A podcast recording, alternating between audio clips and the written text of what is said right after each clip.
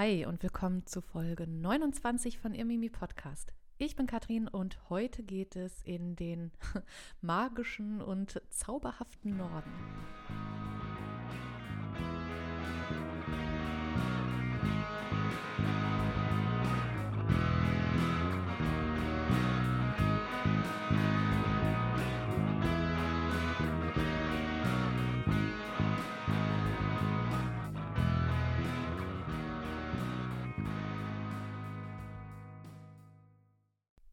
Hallo, meine Lieben. Ja, ich bin wieder da nach einer ja kleinen und mal wieder recht spontanen Pause und ähm, genau dazu hatte ich ja auch in der letzten Folge schon ein bisschen was gesagt und ähm, das möchte ich dann jetzt auch erst einmal dabei belassen. Ich freue mich auf jeden Fall, äh, dass ich jetzt noch mal dazu komme, eine Folge aufzunehmen und ähm, das ist jetzt tatsächlich die letzte Folge 2022 und das ist auch die letzte Folge der Zauberspruchreihe. Ähm, ich habe nämlich überlegt, eigentlich war jetzt noch geplant, dass ich jetzt noch eine inhaltliche Folge mache und ähm, dann nochmal so eine ja, Recaption mache, nochmal so eine Reflexion. Das wollte ich jetzt aber alles in eine Folge, so gut es geht, packen und ähm, damit ich einfach ja in eine Weihnachtspause gehen kann. Und ich merke nämlich einfach, dass, also das wird euch wahrscheinlich genauso gehen wie vielen anderen auch. Ich merke einfach für 2022 ist die Puste raus. Ähm, es ist viel passiert 2022 bei mir und ähm, also äh, Positives und Negatives, aber viele Änderungen, äh, viele Umstellungen und ähm, ich, ich merke jetzt gerade, äh, ja, bei dieser witzigerweise ähm, künstlichen, menschengemachten Zeitgrenze. Äh, ja, irgendwie ist jetzt gerade Ende des Jahres einfach puh, so. es, ähm, ich möchte jetzt auch ein bisschen die Vorweihnachtszeit genießen und vor allen Dingen jetzt auch mal so ein paar Sachen abarbeiten, die liegen geblieben sind und so weiter und so fort. Und ähm, vor allem möchte ich die Zeit auch nutzen und mich wirklich mal in Ruhe hinsetzen und einfach mal gucken, was möchte ich jetzt auch unter anderem mit ihr, Mimi, nächstes Jahr 2023 so starten, weil ich weiß noch ganz genau, letztes Jahr um die Zeit habe ich mir so viel vorgenommen für ihr, Mimi. Ich hatte den Handschriftenkurs auf dem Plan und tausend andere Sachen und ich ähm, war beziehungsweise bin immer noch sehr, sehr, sehr motiviert, aber ich habe jetzt einfach gemerkt, ne, sobald dann Dinge dazwischen kommen im Leben, dann bleibt alles liegen und man nimmt sich so viel vor. Und ich habe ähm, das absolut unterschätzt. Und ähm, ja, da muss ich mich jetzt noch mal in Ruhe hinsetzen. Und ja, der Handschriftenkurs, also ich glaube, das wird irgendwann so ein Running Gag, dass man nach fünf Jahren sagt, ah, vor fünf Jahren hat es versprochen, dass da ein Kurs kommt. Ist immer noch nicht da. Da werde ich mich auf jeden Fall jetzt mal in Ruhe hinsetzen. Und ich habe jetzt auch so gegen Ende gemerkt, so, boah, wenn, wenn auch das Lieblingshobby, Spoiler hier, der Podcast, so, so ganz kurz sich auch anfühlt oder langsam sich wie so eine Pflicht anzufühlen, muss ich ehrlich sagen, ja, Moment, äh, dann brauche ich wirklich mal eben eine Pause, weil ich möchte nicht die Assoziation haben, ah, ich muss das jetzt machen und ähm, also ich, ich will nach wie vor sagen können, ich möchte das machen was auch der Fall ist. Aber gut, lange Rede, kurzer Bums. Ähm, letzte Folge für 2022. Ähm, genau. Und an dieser Stelle möchte ich auch noch mal ganz kurz ja, von den Gewinnspielen erzählen. Also ich hatte, beziehungsweise, ja, doch, es waren bisher zwei Gewinnspiele. Ich habe ja die Hefte der Mark Brandenburg Verlust, also das Sonderheft zum Thema Hexen in Brandenburg. Und da habe ich ja auch einen Artikel geschrieben, sagte sie zum zehnten Mal. Jedenfalls habe ich jetzt schon fünf Hefte verlosen können. Also vielen lieben Dank an alle, die mitgemacht haben. Mm, ich hoffe, ihr habt ganz, ganz viel Spaß mit den Heften. Ich habe hier auch meine Belegexemplare bekommen und äh, ja, freue mich total, bin ganz stolz. und äh, das ist nämlich das erste Mal, dass ich irgendwie einen Artikel geschrieben habe, der in Print erschienen ist. Deswegen für mich auch was ganz Besonderes und ich hoffe, alle, die dieses Heft ja gewonnen haben oder vielleicht auch noch kaufen wollen, dass das auch äh, für euch was Besonderes ist. Aber ein Gewinnspiel steht hier noch aus. Ähm, vor allem meine Newsletter-Abonnenten haben es mitbekommen. Auf Instagram habe ich es auch noch mal äh, erzählt und ich, doch in der letzten Folge habe ich es, glaube ich, auch erzählt. Und zwar gibt es ja noch ein Abo der Mark Brandenburg ähm, zu gewinnen. Und zwar müsst ihr dafür, oder dürft ihr, könnt ihr, mögt ihr, ihr wollt schon, äh, ne, ihr wisst schon, ihr könnt mir bis zum 15.12. einen selbstgeschriebenen Zauberspruch schicken. Ich habe jetzt auch schon ein paar bekommen, also auch vielen lieben Dank an alle, die mir schon was zugeschickt haben. Es hat so viel Spaß gemacht zu lesen. Ich muss auch noch nachfragen, ob ich die veröffentlichen darf, beziehungsweise ob ich die öffentlich vorlesen darf. Ähm, da möchte ich mir natürlich noch das Okay einholen. Also äh, finde ich, finde ich ganz, ganz stark. Und wie gesagt, bis zum 15. schickt mir das einfach per Mail zu hey mit y at irgendwas mit mittelalter.de. Und ja, unter allen Einsendungen, ähm, ja, dann werfe ich es in, in einen Topf und dann, ähm, ja, werde ich Namen rausziehen.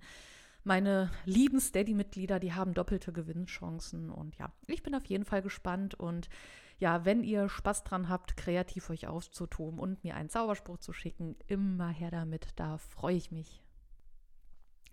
Ja, worum geht es heute in der letzten Folge? Ja, und zwar wird es heute ein bisschen anders. Also wir haben jetzt viel über mittelalterliche Zaubersprüche gemacht. Ich habe euch viel darüber erzählt, was es so gibt. Also ich habe euch da wirklich auch nur einen Bruchteil gegeben. Und ja, wer mein Newsletter abonniert, der kriegt auch immer fleißig Zaubersprüche zugeschickt, die ich hier in meinem Repertoire habe. Ähm, ja, und vor allem waren das auch Zaubersprüche aus dem deutschsprachigen Raum. Und die waren dann meistens, also vom frühen Mittelalter bis ins Spätmittelalter. Wir hatten hier Wurmsegen, Verrenkungssegen und so weiter und so fort. Und jetzt machen wir etwas, was mich vor ein paar Jahren so fasziniert hat und immer noch fasziniert. Und zwar bewegen wir uns mal wieder. Das zieht sich, ja, das ist so ein bisschen, ähm, also ist nichts Ungewöhnliches hier bei mir. Wir bewegen uns wieder in den Norden und zwar nach Trommelwirbel, nach Island mal wieder. Und hier bewegen wir uns jetzt auch gar nicht so furchtbar viel im Mittelalter. Hier sind wir vor allen Dingen in der frühen Neuzeit unterwegs, im ja, 17. Jahrhundert. Trotzdem möchte ich einfach vielleicht auch ein bisschen zur Einordnung und vielleicht auch ein bisschen zum Vergleich einfach mal so ein bisschen rund um Deutschland schauen, was ist denn da so passiert und die Magie, die Zauberei, die in Island, ja, ich sag mal, stattgefunden hat, ähm, ist so faszinierend, dass ich euch das einfach nicht vorenthalten kann und vorenthalten möchte. Und ähm, ja, ich hoffe, euch macht dieser kleine Ausflug Spaß und ich denke, das ist auch ein ja, schöner, würdiger Abschluss für die Zauberspruchreihe und für 2022. Wie gesagt, befinden wir uns hier vor allen Dingen im 17. Jahrhundert und das 17. Jahrhundert, das gilt auf Island als das Jahrhundert der Zauberei. Und einer eine der ganz wenigen Handschriften, die wir hier erhalten haben, äh, erzählt uns eben etwas über die Magie ähm, in diesem Jahrhundert und zwar das sogenannte Zauberbüchlein auf Isländisch Galdrakver und hat die unheimlich sexy Signatur LBS 143 8 VO. Schöner Name ist das französisch, nein. Jedenfalls ist es ein kleines Zauberbüchlein. Vorher möchte ich auch ja nochmal ja, zum Kontext ähm, und zur Einordnung ein bisschen was über ja, die Zauberei und die Magie erzählen, bevor wir uns der Handschrift selber widmen. Mhm. Zauberei und Magie ja, war für die isländische Gemeinschaft, also vor allem im 17. Jahrhundert, auch gar nichts Neues mehr. Also ist nicht so, dass das im 17. Jahrhundert aufgeploppt ist und alle waren überrascht, so hoch, was ist das denn? Ähm, also die Zauberei war vor allen Dingen auch ein Teil eben der alten, ja germanischen Religion. Und äh, die ältesten Erwähnungen von Magie und Zauberei in isländischer Sprache finden wir zum Beispiel ähm, oder finden wir in der eddischen Dichtung, die ja ja lange vor Annahme des Christentums verfasst wurde. Dazu habe ich ja auch eine Folge gemacht zu der Edda. Auch der ja, Asenglaube der Wikinger allein, der erzählt uns ja auch schon etwas ja, über Zau Zauberei und Magie. Und hier wird der, ja, der Obermacker Odin laut den Quellen auch mit Zauberei in Verbindung gebracht. Ähm, vielleicht ganz kurz an dieser Stelle möchte ich auch einen Podcast empfehlen, der sich auch ähm, ja mit germanischen Göttern und so weiter auseinandersetzt. Hört doch gerne mal in plapperndes Gesindel rein. Ich packe euch den Podcast bzw. den Link in die Show Notes. Empfehlung Ende. Jedenfalls. Ähm, Wir wissen jetzt nicht viel über die Magie, die die ähm, heidnischen Isländer jetzt wirklich praktizierten, aber sie war mit dem Kult des Odin, also mit äh, Odin und ähm, ja seiner Weisheit ähm, und eben äh, der Beherrschung von oder Beherrschung der Runen verbunden. Die Zauberei wird auch ja, und diese Zauberei, die blieb auch einfach bestehen, trotz katholischer Kirche, trotz Christentum. Und ich hatte es auch schon in vorherigen Folgen erwähnt, dass die Kirche, also die war in Island immer recht unabhängig von Rom, die zeigte sich auch ähm, ja gegenüber der Magie und gegenüber von, ja, ich sage jetzt mal heidnischen Inhalten immer recht tolerant. Also das ging da insgesamt einfach ein bisschen lockerer zu. Dennoch berichten die Annalen, dass ein norwegischer Bischof im Jahr 1343 eine Nonne ja wegen Gotteslästerung und ja angeblichen Kontakt mit dem Teufel verbrennen ließ. Und ich habe es leider jetzt nicht herausfinden können, aber ich war vor ein paar Jahren in Reykjavik und da war ich im Nationalmuseum und da habe ich auch über diese verbrannte Nonne gelesen, beziehungsweise war da auch eine ganz äh, coole Darstellung. Die haben da ganz tolle ähm, äh, Statuen stehen und so weiter und so Puppen und ähm, jedenfalls erinnere ich mich daran, dass diese Nonne äh, wohl Katrin hieß. da dachte ich so, ah, interessant. Naja, jedenfalls, äh, falls ihr mal in Reykjavik seid, geht auf jeden Fall ins Nationalmuseum. Jedenfalls 1343 wurde eine Nonne wegen Gotteslästerung verbrannt. Und im Jahr 1407 wurde auch ein Mann in der äh, Gemeinschaft, in einer nordischen Gemeinschaft in Grönland verbrannt, weil er wohl mit Hilfe von Zauberei eine verheiratete Frau verführt haben soll. Und ähm, ja, am Ende haben wir sonst vor der Reformation Mitte des 16. Jahrhunderts nicht wirklich weitere Hinweise auf Verfahren, äh, ja, die gegen Zauberer oder Hexen äh, stattgefunden haben. Ja, als auf Island das Christentum dann, also wir gehen wieder ein bisschen zurück, dann um 1000 äh, oder im Jahr 1000 ungefähr vorbeikam. das Christentum kam vorbei, genau, hat sich da schön eingerichtet. Ähm, jedenfalls wurde es da eben auch mit der Zauberei trotzdem ein bisschen tricky, also so tolerant äh, das alles klingt, aber trotzdem ja, war man da so ein bisschen in der Zwickmühle. Denn einerseits wurde Magie und Zauberei ähm, ja, diese alte Magie und Zauberei als ja böse erachtet von christlicher Seite aus. Die ähm, Götter der Heiden, die wurden dann eben auch mit Erscheinungsformen des Teufels gleichgesetzt, aber andererseits war Magie eben auch etwas, woran die Menschen ähm, auf Island noch sehr lange festgehalten haben. Und das Leben äh, da auf der Insel war auch recht hart mit den Wetterbedingungen, also mit so einem schroffen Wetter und so weiter. Ähm, und da versuchte man eben auch durch Magie einfach dieses Leben in den Griff zu kriegen. Und mit der Zeit resultierte daraus eben auch die Unterscheidung zwischen schwarzer und weißer Magie mit, Schwei mit Schweizer, die Schweizer Magie, nein, mit schwarzer Magie schadet man anderen Menschen und Tieren körperlich oder psychisch. Und die weiße Magie, die, ähm, ja, die tauchen dann vor allem, ja, oder in der Regel als Schutzzauber auf. Und um auf Island dann auch schön rumzaubern zu können, musste man vor allen Dingen Ahnung haben von Runen also diese Buchstabenzeichen äh, der germanischen Völker, die kennt ihr alle bestimmt. Und äh, ja, aufgrund des heidnischen Ursprungs wurden sie mit der Zeit immer mehr ja in die Ecke der schwarzen Magie gerückt, diese Runen. Und es gab sogar, also nicht nur so einzelne Runenzeichen, es gab auch ganze Zauberzeichen, so komplexere Zauberzeichen, die eben aus diesen Runenbuchstaben zusammengesetzt wurden. Aber dazu später mehr, wenn wir in die Handschrift einsteigen. Ja, und es kam auch, wie es kommen musste und was wir auch eben in den deutschsprachigen äh, Zaubersprüchen teilweise kennen. Die Runen bekamen einen christlichen Anstrich und äh, ja Beinamen, so wie wir das, wie gesagt, eben auch aus in Anführungsstrichen unseren Zaubersprüchen kennen. Ich erinnere hier gerne an ähm, ja den Merseburger Zauberspruch oder die Merseburger Zaubersprüche, die eben auch ja ähm, mit christlichem Personal zum Beispiel besetzt wurden. Eine weitere Parallele haben wir auch bei isländischer Magie. Und zwar spielt auch hier die Kraft des Wortes eine bedeutende Rolle für die Wirksamkeit. Und das geschieht entweder durch ungebundene oder gebundene Sprache und ähm, genau äh, spielt dann eben, wie gesagt, auch eine sehr, sehr, sehr wichtige Rolle.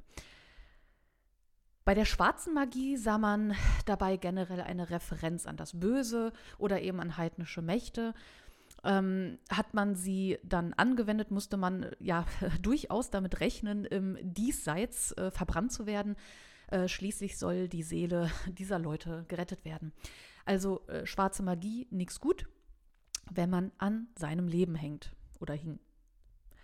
In der weißen Magie hingegen, ne, ich habe es ja schon erwähnt, ähm, äh, die ähm, wird vor allen Dingen für Schutzzauber benutzt und im Allgemeinen mh, hm, hielt man sich hier ja an christliche Gebete oder auch Bibeltexte und das ist ja genau das, was ich auch über deutsche Zaubersprüche gesagt habe, dass das alles einfach im Kontext der von Zaubersprüchen fällt, also Gebete, Beschwörungen und sogar Segen.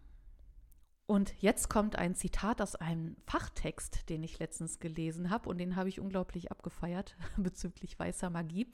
Denn wozu ist sie gut? Hm, ich zitiere, und es war auch erlaubt, die bösen Mächte zu beschimpfen. Klasse. Ey, Alter, was soll das? Geil.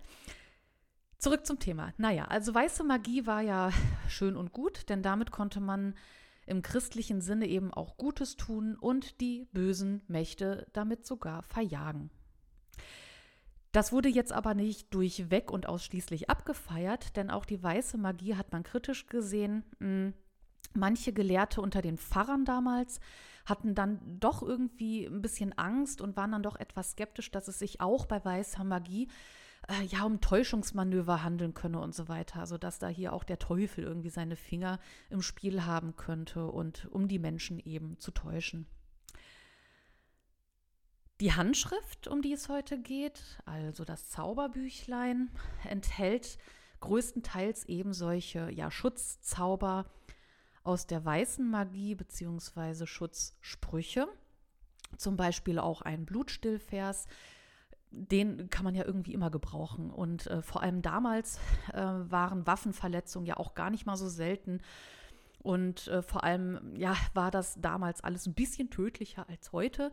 Ähm, heute kann man sowas ja immer ganz gut behandeln. Also Waffenverletzungen, also generell äh, Wunden und so weiter. Damals war es natürlich nicht so einfach und dann ist so ein Blutstillvers natürlich immer gern gesehen. Naja, ob der wirklich geholfen hat, das ähm, ja, sei jedem selbst überlassen. Die Zauberzeichen, ja, in dem Zauberbüchlein ähm, sollen Menschen und Tieren eben ja helfen bei Verletzungen und so weiter. Und in diesem Büchlein wird auch erklärt, wie man ja diese Zauberzeichen erstellt und auch, wie man sie genau anwenden soll. Interessant zu dem Buch ist eben auch, dass es überhaupt existiert. Und das liegt vermutlich daran, dass, wie gesagt, diese weiße Magie ähm, eben, ja, ich sag mal, toleriert wurde und dass man, naja, man konnte eben auch gegen die böse Magie agieren und dadurch, dass dieses Zauberbüchlein eben Schutzzauber erhält, äh,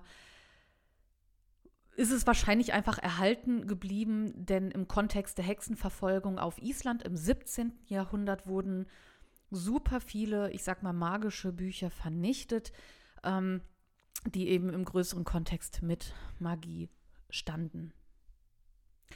Zu den Hexenverbrennungen auf Island habe ich aber auch noch so ein, ja, nice to know. Während es in Deutschland während der Hexenverbrennung äh, ungefähr 40.000 äh, von diesen gab, haben wir auf Island im 17. Jahrhundert äh, ungefähr 170 angeklagte Personen. Und auch spannend ist, dass es etwa 10 Prozent Frauen waren und der Rest waren tatsächlich Männer. Also es waren entgegen dem Klischee mehr Männer als Frauen, die angeklagt wurden. Und insgesamt wurden auf Island 21 Menschen verbrannt. Ähm, also nicht, dass das jetzt gut wäre, aber im Vergleich ist das doch ein ganz guter Schnitt im Vergleich zu den 40.000 Hexenverbrennungen in Deutschland. So nähern wir uns langsam der Handschrift. In denen finden oder in der finden wir nämlich sogenannte, ja, oder diese, diese Zauberzeichen, von denen ich eben gesprochen habe und die auf Englisch finde ich den Titel sehr schön, das sind sogenannte Magical Staves, also magische Stäbe, wenn man so will. Und ähm, die finden wir eben hauptsächlich auch eben in diesen isländischen Zauberbüchern oder Grimoires, wie man sie auch nennt. Und ähm, es gibt auch, also viele sind aus dem 17. Jahrhundert, aber auch aus späterer Zeit haben wir noch ähm, viele Zauberzeichen, die alle irgendwie miteinander zu tun haben, die ja miteinander verwandt zu sein scheinen. Der Ur Ursprung dieser, dieser Zeichen mm, und dieser, ich sag jetzt mal, eigentümlichen isländischen Magie mit diesen Zauberzeichen, die ist recht schwer zu bestimmen. Einige Zeichen, die scheinen wohl aus der mittelalterlichen Mystik und dem Okkultismus der Renaissance zu stammen und ähm, andere haben dann wiederum eine ja, konkretere Beziehung zur Runenkultur und dem alten germanischen Glauben an Thor und Odin. So oder so, hier haben wir einfach Textzeugnisse ja über Magie, die uns ja etwas verraten über die Sorgen der unteren Schichten, von denen die Magie eben eingesetzt wurde. Ich erzählte ja eben schon von diesem schroffen Leben, das man führte. Und am Ende ist das natürlich ein Zeichen dafür, was die Menschen alles getan haben, um diese Sorgen irgendwie in den Griff zu kriegen. Ja, und ähm, vor allem auf Island äh, ist das raue Klima ein Thema, äh, das die Menschen beschäftigt hat. Bei diesen Magical Staves, also bei diesen magischen Stäben, von denen ich eben sprach, ähm, die lassen sich in verschiedene ja, Kategorien einteilen. Also wir haben da ganz unterschiedliche die ähm, ja generell einfach für den Schutz zuständig sind, sogar für Finanzen, für Liebe, für die Landwirtschaft wahrscheinlich auf Island gar nicht mal so unwichtig, beziehungsweise eigentlich im Laufe der Geschichte, egal wo wir uns befinden, immer ein Thema. Schadenszauber, äh, Schlaf und Träume und viele weitere Kategorien, also einfach so Dinge, die im Alltag eine Rolle spielen. Wie gesagt, finden wir diese Magical Staves auch in unserer Handschrift, in dem Zauberbüchlein, in dem Galdrakwer. Zu diesem Büchlein muss ich sagen, ich habe es mir vor einigen Jahren, ich glaube, das war 2014, nachdem ich, boah, war das vor oder nachdem ich auf Island war? Ich weiß es nicht mehr genau. Auf jeden Fall habe ich mir ein Faksimile bestellt, also eine originalgetreue Kopie dieses Zauberbüchleins und da sind auch Erläuterungen drin und so weiter. Also richtig, richtig toll. Auf jeden Fall. Die Lieferung hat damals ein Stück gedauert, das weiß ich noch, aber es hat sich voll gelohnt. Ja, dieses Zauberbüchlein und die verniedlichte Form, die ist absolut gerechtfertigt, denn das Buch, das ist gar nicht mal so groß. Äh, das misst 124 Millimeter ungefähr 124 ähm, mal 77 Millimeter sehe ich ja gerade genau. Ich habe es mir extra nochmal aufgeschrieben. Also gar nicht mal so groß und ähm, es ist auch gar nicht mal so dick. Es hat auch gerade mal 27 Blätter, also mit Vorder- und Rückseite für 27 Blätter. Das ist jetzt auch gar nicht so arg viel, aber ja, umso interessanter ist der Inhalt. Ja, die Handschrift, die liegt heute in der Handschriftenabteilung der Na Nationalbibliothek der Universität in Reykjavik. Ja, und stammt, wie gesagt, aus dem 17. Jahrhundert und enthält eben diese Magical Staves. Jetzt haben wir da aber nicht ausschließlich isländische, also wir haben die Zeichen darin und auch Texte, aber nicht nur in isländischer Sprache, sondern auch ein paar Texte in lateinischer Sprache. Und der Großteil der Texte, die da drin stehen, sind christlichen Ursprungs. Und darunter ja, haben wir auch einen Brief Christi, der offenbar aus Deutschland sogar stammt. Und, ähm, und an dieser Stelle möchte ich nochmal zum Irmimi-Jahresabschluss eine erfreuliche Mitteilung machen zu diesem Kontext. Ähm, hier kommt auch wieder eine uns bekannte und vielleicht auch beliebte Person vor, sogar in der isländischen Handschrift aus dem Zauberbüchlein. Hier kommt auch unser geliebter Karl der Große vor.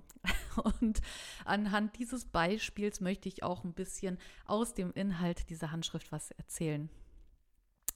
Von 27 Blättern wird hier auf drei Blättern, nämlich ja, äh, der letzte Teil einer Schrift Karls des Großen äh, präsentiert und dem sogenannten Ägis-Yazmür-Zeichen. Also das sind diese Ringzeichen mit einem begleitenden Text. Wie genau das aussieht, ähm, also diese, diese Ringzeichen, das ähm, versuche ich in das Cover von dieser Podcast-Folge zu packen, beziehungsweise müsste ich das getan haben. die ich, ich hoffe, die Vergangenheitskatrin enttäuscht mich nicht. Jedenfalls, ähm, ja, das ist natürlich der Nachteil an einem Podcast. Ähm, ich versuche euch aber in irgendeiner Form die Bilder zur Verfügung zu stellen. Also entweder auf meiner Website und eben auch auf dem Coverbild von dieser Folge.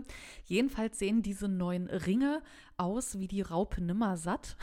Das ist eigentlich ganz, ganz putzig. Und ähm, was ich jetzt auch gleich machen möchte, ist euch auszugsweise äh, die Text dazu zu erzählen, was das mit oder äh, vorzulesen und was das mit Karl dem Großen zu tun hat. Auch interessant ist eben auch, was hier passiert. Also hier wird beschrieben, wogegen diese Ringe helfen sollen und es steht dann auch eine Anleitung drin, wie sie benutzt werden sollen. Vielleicht noch mal eine ja, etwas genauere Beschreibung. Also wir haben hier dreimal drei Ringe getrennt aufgeführt und diese drei Ringe, die werden jeweils beschrieben. Also die ersten drei Ringe, die zweiten drei Ringe sozusagen und die dritten drei Ringe, das sind Ringe, die miteinander verbunden sind und ähm, an denen noch so Runen dranhängen, so Runenzeichen und in den Ringen sind auch noch Dinge geschrieben. Aber wie gesagt, schaut euch das am besten nochmal an. Und ich lese, wie gesagt, jetzt mal auszugsweise vor. Dies sind die neun Hilfsringe, welche Gott durch einen seiner Engel Papst Leo sandte, welche dieser Karl den Großen überbringen sollte, zum Schutz vor seinen Feinden gemäß dem, was sie nun offenbar bezeichnen, hiernach folgend. In nomine Patris, et Filio et Spiritu Sancti. Amen. Die ersten drei Ringe sind so wie hier folgt.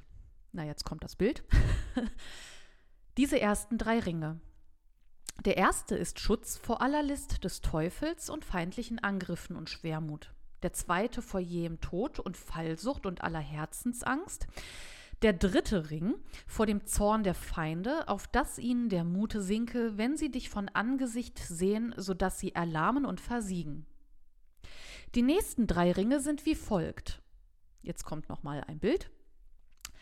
Diese zweiten drei Ringe der erste Fight gegen Schwerter, der zweite gegen Niedertracht und dass man sich nicht verirrt, der dritte gegen den Zorn der Oberen und alle Verfolgung durch böse Menschen.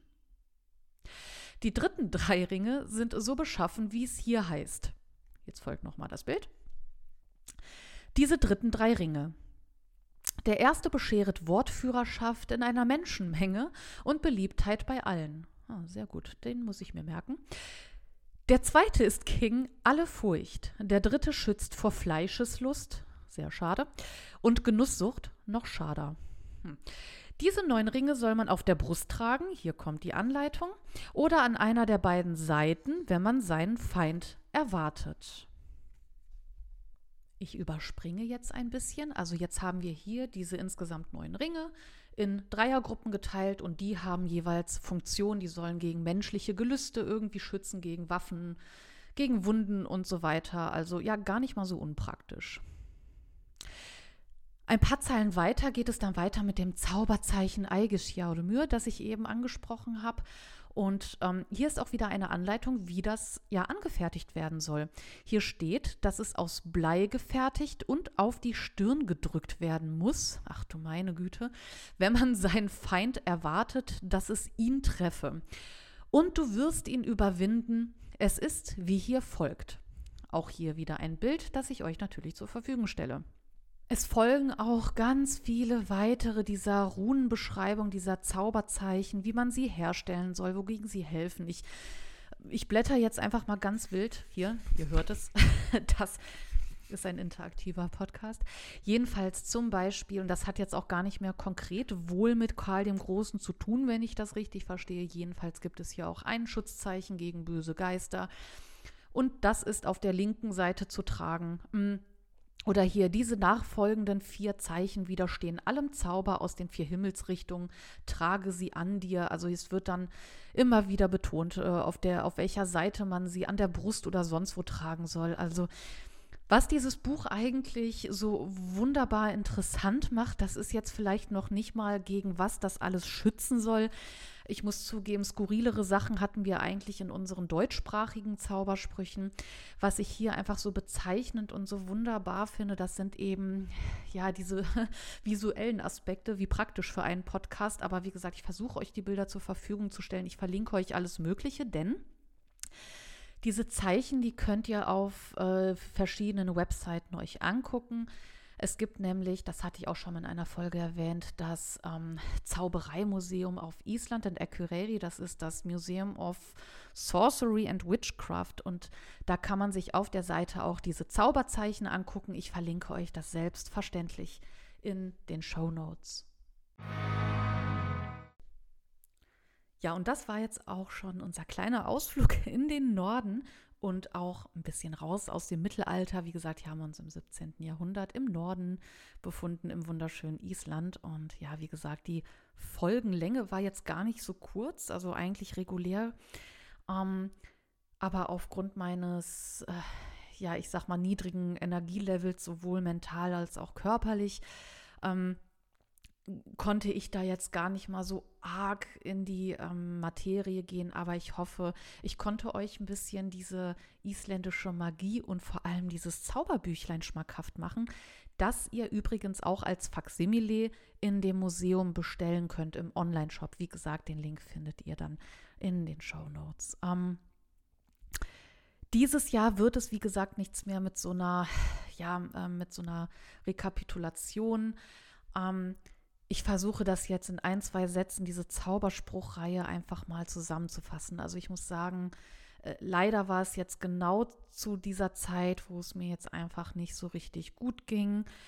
Ähm, und dann dachte ich mir, also ich habe überlegt, soll ich die Zauberspruchreihe abbrechen, irgendwann neu machen, aber ähm, dann war es mir doch lieber einfach mal, dann lieber mal eine Folge ausfallen zu lassen um die Folge, äh, Quatsch, die, die, die Serie dann weiterzuführen. Und ähm, ja, das hat, hat, denke ich mal, ganz gut geklappt. Und ähm, ich habe auch sehr, sehr viel Feedback von euch bekommen, dass die Zauberspruchreihe sehr spannend für euch ist. Und an dieser Stelle vielen Dank an alle, die mir schreiben. Und da freue ich mich immer wieder. Und äh, ich habe echt mit euch ganz tolle Hörerinnen und Hörer äh, viel Zuspruch, den ich bekomme. Und ja, wie gesagt, nur weil ich jetzt am Jahresende einfach völlig erledigt bin, heißt das natürlich nicht, dass ich jetzt mit Irmimi aufhöre, aber ich denke, es ist einfach sinnvoller, jetzt einfach mal zu sagen, okay, ich ruhe mich jetzt aus, erledige noch ein paar andere Sachen, arbeitstechnisch und äh, starte dann nächstes Jahr einfach nochmal mit frischer Energie. Und äh, ich freue mich wahnsinnig drauf, denn meine Themenliste, die hört nicht auf. Ich habe ganz viele Ideen und ich bekomme auch von euch ganz viele Ideen. Und ich wollte mich an dieser Stelle, das, das bleibt natürlich nicht aus, ich wollte mich an dieser Stelle bei euch allen bedanken, dass ihr dass ihr mich hört und ähm, dass ihr meinen Podcast hört. Und ich finde nach wie vor gerade, gerade weil dieses, ganze Thema Handschriften, Mittelalter, so, also das Mittelalter an sich ist kein nischiges Thema, aber das, was ich hier tue mit den Handschriften, das ist ja doch relativ nischig. Und gerade deswegen wollte ich mich einfach tausendfach bedanken, dass es so viele Leute gibt, die sich dafür interessieren und mir zuhören.